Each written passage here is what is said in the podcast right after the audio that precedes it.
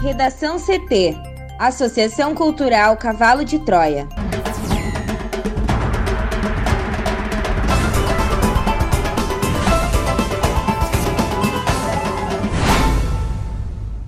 Agora, no Redação CT. TCE não acolhe recurso da Prefeitura e licitação do mercado público segue suspensa. Menina de 10 anos que engravidou após estupro deixa hospital e suspeito acusa avô e outro tio de participação nos abusos. Congresso analisa vetos a auxílio emergencial e uso de máscaras. Com vetos, Bolsonaro sanciona a MP que flexibiliza ano letivo na pandemia.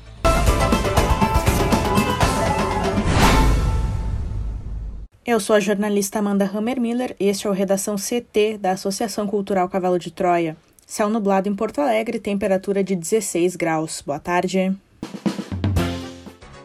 A quarta-feira será marcada por mudança no tempo aqui no Rio Grande do Sul. Uma frente fria deixa o tempo instável e as temperaturas voltam a cair.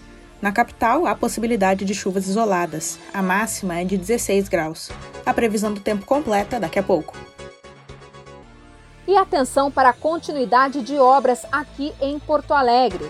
Segue sendo realizada a requalificação asfáltica na Avenida Bernardino Silveira Amorim com Assis Brasil, na Zona Norte. Também ocorre o mesmo serviço nos corredores de ônibus da Avenida João Pessoa, no trecho entre a Venâncio Aires e a Ipiranga. E desde o início da semana, a rua Anita Garibaldi está bloqueada entre a Avenida Coronel Lucas de Oliveira e a rua Freire Alemão, no bairro Monte Serra. E deve seguir assim até a próxima semana, pois estão sendo feitas melhorias na rede de drenagem. O desvio aos motoristas está sendo feito pela rua Eudoro Berlim. E hoje pela manhã, a IPTC e a Guarda Municipal auxiliaram na manobra de um caminhão que ficou preso sob o túnel da Conceição, no cruzamento da Voluntários da Pátria com a Avenida Farrapos. Houve um bloqueio no sentido Castelo Branco Sarmento Leite e congestionou a chegada a Porto Alegre. E neste momento, a equipe elétrica da IPTC realiza a manutenção do semáforo na Avenida Independência com a rua João Teles. E hoje pela manhã também houve registros de acidentes aqui na capital e na IRS 122. Aqui em Porto Alegre teve colisão entre carro e moto na Avenida Sertório, próximo à rua Ibirapuitã, no sentido bairro Centro e infelizmente teve um acidente com vítima fatal na ERS 122, no trevo de acesso para a cidade de Feliz. Um caminhão bateu na lateral de um carro Prisma. O condutor e a passageira do carro ficaram feridos e, infelizmente, a mulher faleceu. O trânsito ficou em meia pista no quilômetro 26, junto da ERS 452 o Batalhão Rodoviário da Brigada Militar de Bom Princípio atendeu a ocorrência. E para finalizar, o transporte coletivo da capital tem novas linhas e ampliação de oferta desde o início desta semana. São três novas linhas de lotação e uma de ônibus. Vamos às lotações, são elas: linha 10.61 Restinga Nova, com saída do bairro na rua Alberto Hoffman e fim da linha na Avenida Borges de Medeiros, no centro de Porto Alegre. Também tem a linha 10.62 Restinga Velha, com o mesmo itinerário do bairro e do centro, e a linha 10.71 Belém Novo Chapéu do Sol, com saída do bairro na Avenida Beira Rio e o fim da linha também na Borges de Medeiros. E o ônibus é a extensão do itinerário da linha V705 Aeroporto Ceasa. A linha foi estendida até a nova sede da Fê Comércio, de maneira a permitir o acesso ao local por meio do transporte coletivo. Para mais orientações das novas linhas e ampliação de itinerários, é só entrar no site da Prefeitura de Porto Alegre e nas redes sociais da IPTC, que já voltaram ao ar com os serviços de utilidade pública. Com o trânsito, Juliana Preto. TCE não acolhe recurso da Prefeitura e licitação do mercado público segue suspensa. A repórter Juliana Preto traz os detalhes. A primeira Câmara do Tribunal de Contas do Estado do Rio Grande do Sul não acolheu o recurso da Prefeitura e manteve suspensa a licitação de concessão do mercado público à iniciativa privada.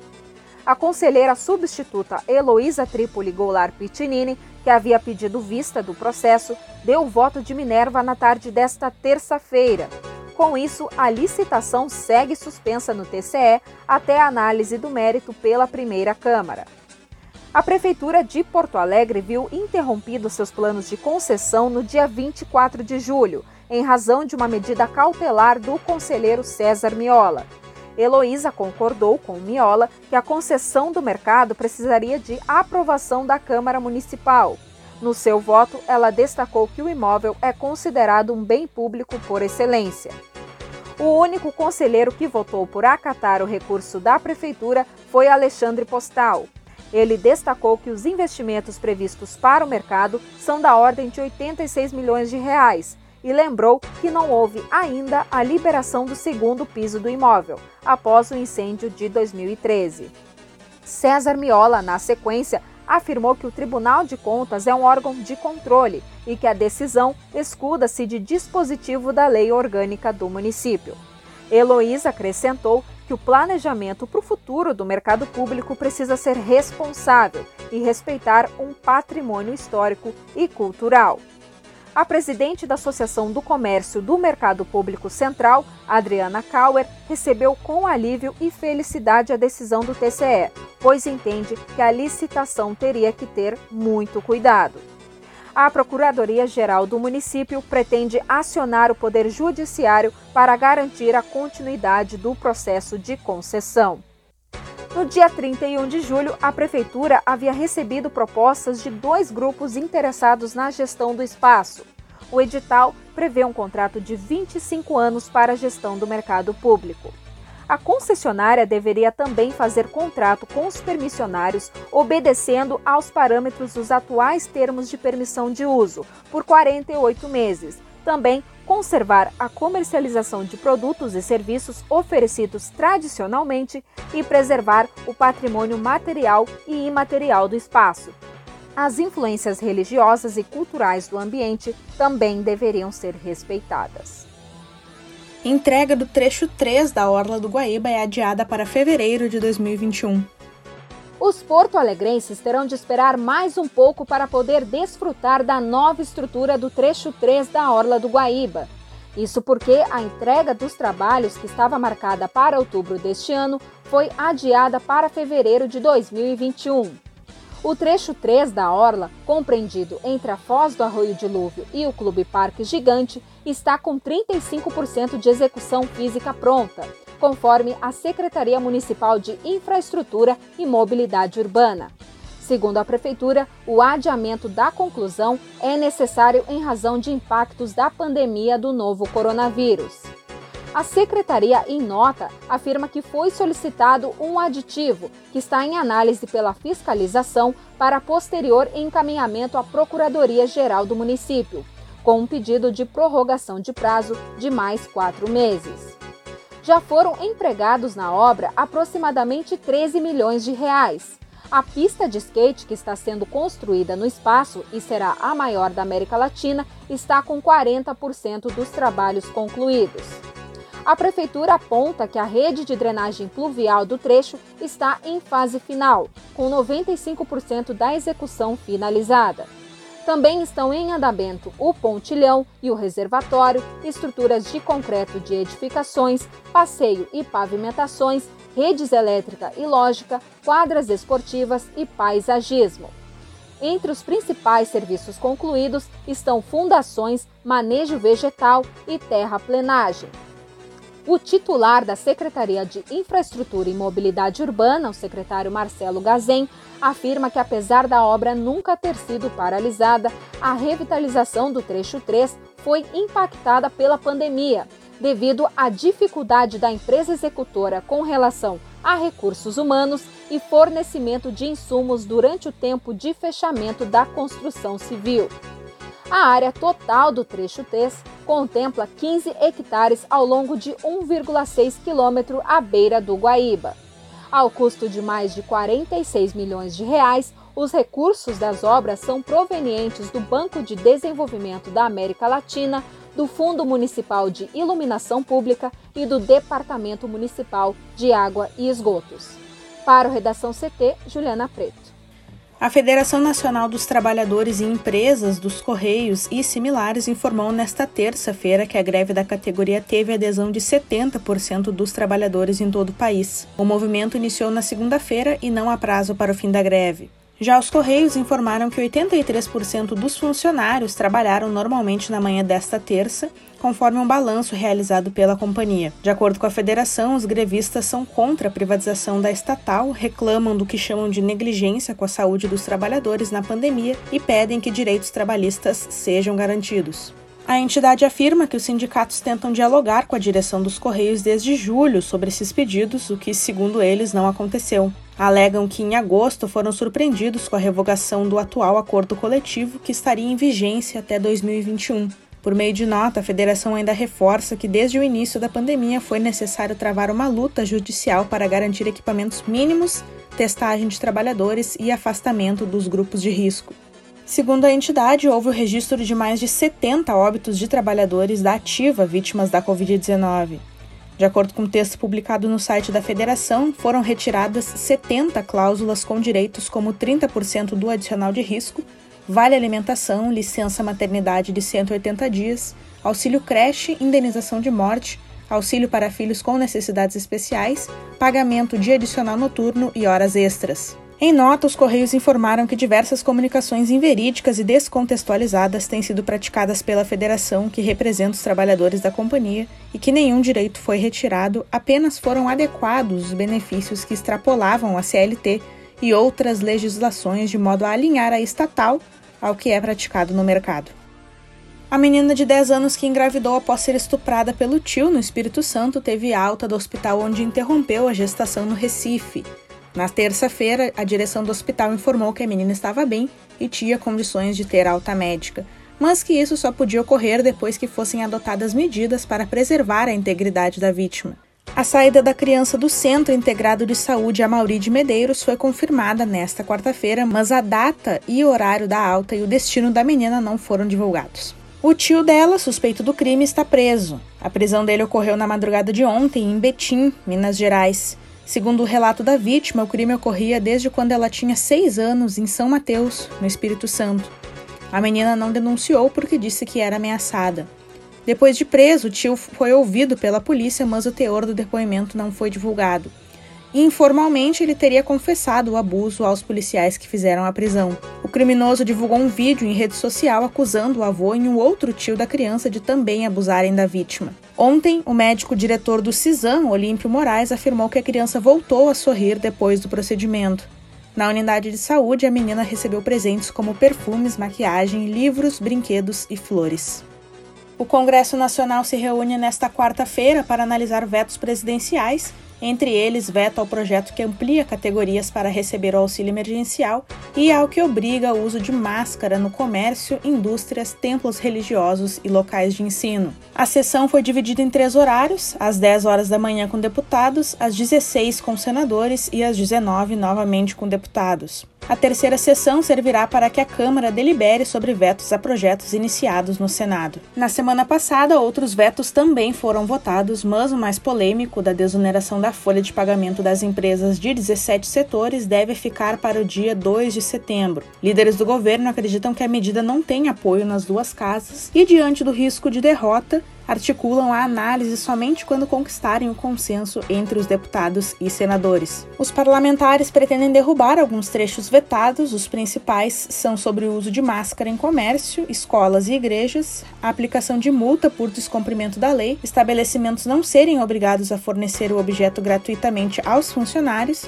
e a punição agravada para infratores reincidentes. Senadores e deputados também articulam a derrubada de outros cinco vetos relacionados ao Pronamp, a transferência do domínio dos estados de Roraima e do Amapá de terras da União na faixa de fronteira, prazo para a Anvisa autorizar a importação dos produtos sem registro, o regime jurídico emergencial e transitório no período de pandemia e o plano emergencial sobre territórios indígenas e medidas de apoio a diversas comunidades. Para que um veto do presidente da República seja derrubado, é necessário o apoio mínimo de 257 votos na Câmara e 41 no Senado. Se os deputados decidirem pela manutenção de um veto, a decisão é final, ou seja, a análise nem chega no Senado. O mesmo ocorre quando os senadores mantêm um veto a projeto iniciado na Casa. Nesse caso, a Câmara não se pronuncia. No Redação CT, agora é previsão do tempo com Juliana Preto. A quarta-feira será de mudança no tempo no Rio Grande do Sul. Segundo a Somar Meteorologia, as temperaturas voltam a cair no estado, o que já foi observado né, logo pela manhã. Na região da campanha, teve registro de geada nas primeiras horas do dia. Já pela tarde, na fronteira oeste, os ventos podem chegar a 70 km por hora. Uma frente fria que atua no sul do país também deixa o tempo instável nas regiões norte e leste do estado, incluindo a região metropolitana. Em algumas cidades, a chuva até pode ser mais forte, porém, não há previsão de acumulados muito expressivos. Já na quinta-feira vem o grande destaque da semana, a possibilidade de neve. Por enquanto, as chances são restritas às cidades da Serra, no período da noite, especialmente em Cambará do Sul, São José dos Ausentes e proximidades, devido à associação entre a baixa temperatura e a umidade presente na região.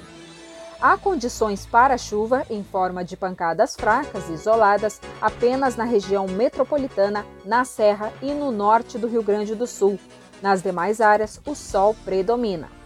Com a massa de ar polar ganhando força, as máximas também despencam e, mesmo com sol, a sensação de frio predomina em todo o estado. Para hoje, quarta-feira, aqui em Porto Alegre, teremos o tempo instável com chuvas isoladas e a máxima deve chegar aos 12 graus. Obrigada, Juliana. Vamos para o bloco de educação. O presidente Jair Bolsonaro sancionou com vetos a lei que estabelece normas educacionais excepcionais a serem adotadas em 2020. A MP havia sido aprovada no Senado Federal no dia 23 de julho e aguardava a sanção presidencial.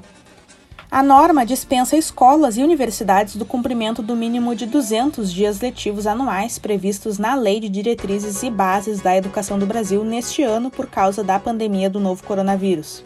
A nova lei está publicada no Diário Oficial da União desta quarta-feira e determina que os estabelecimentos de educação infantil serão dispensados de cumprir tanto os 200 dias obrigatórios do ano letivo quanto a carga mínima de 800 horas exigidas. Já as escolas de ensino fundamental e médio terão de cumprir a carga horária exigida em lei, mas ficam dispensadas de cumprir o mínimo de 200 dias letivos. As instituições de ensino superior também não serão obrigadas a cumprir os 200 dias, mas a carga horária prevista da grade curricular de cada curso deve ser cumprida. Ao todo, seis dispositivos foram vetados, todos relacionados a repasses de verba. Primeiro, o presidente vetou a obrigação de o governo federal prestar assistência técnica e financeira para que estados, municípios e o Distrito Federal ofereçam aulas à distância. Depois, vetou a mesma assistência para que as escolas retomem as aulas presenciais. O motivo alegado é que a MP indicava a emenda constitucional 106 como a fonte dos recursos, mas o texto não teria dotação orçamentária específica. O presidente também vetou o repasse da merenda ou da verba da merenda às famílias com alunos na rede pública. O primeiro motivo alegado é que haveria legislação prévia regulando o assunto. A segunda razão é que a operacionalização dos recursos repassados é complexa, não se podendo assegurar que estes serão aplicados de fato na compra dos alimentos necessários aos estudantes. A MP, agora convertida em lei, também autoriza a antecipação da conclusão de cursos específicos da área da saúde, desde que cumpridos alguns requisitos. Redação CT. Apresentação Amanda Hammermiller. Colaboração Juliana Preto. Uma produção da Associação Cultural Cavalo de Troia com o apoio da Fundação Lauro Campos e Marielle Franco. Próxima edição amanhã, às 13 horas. Boa tarde.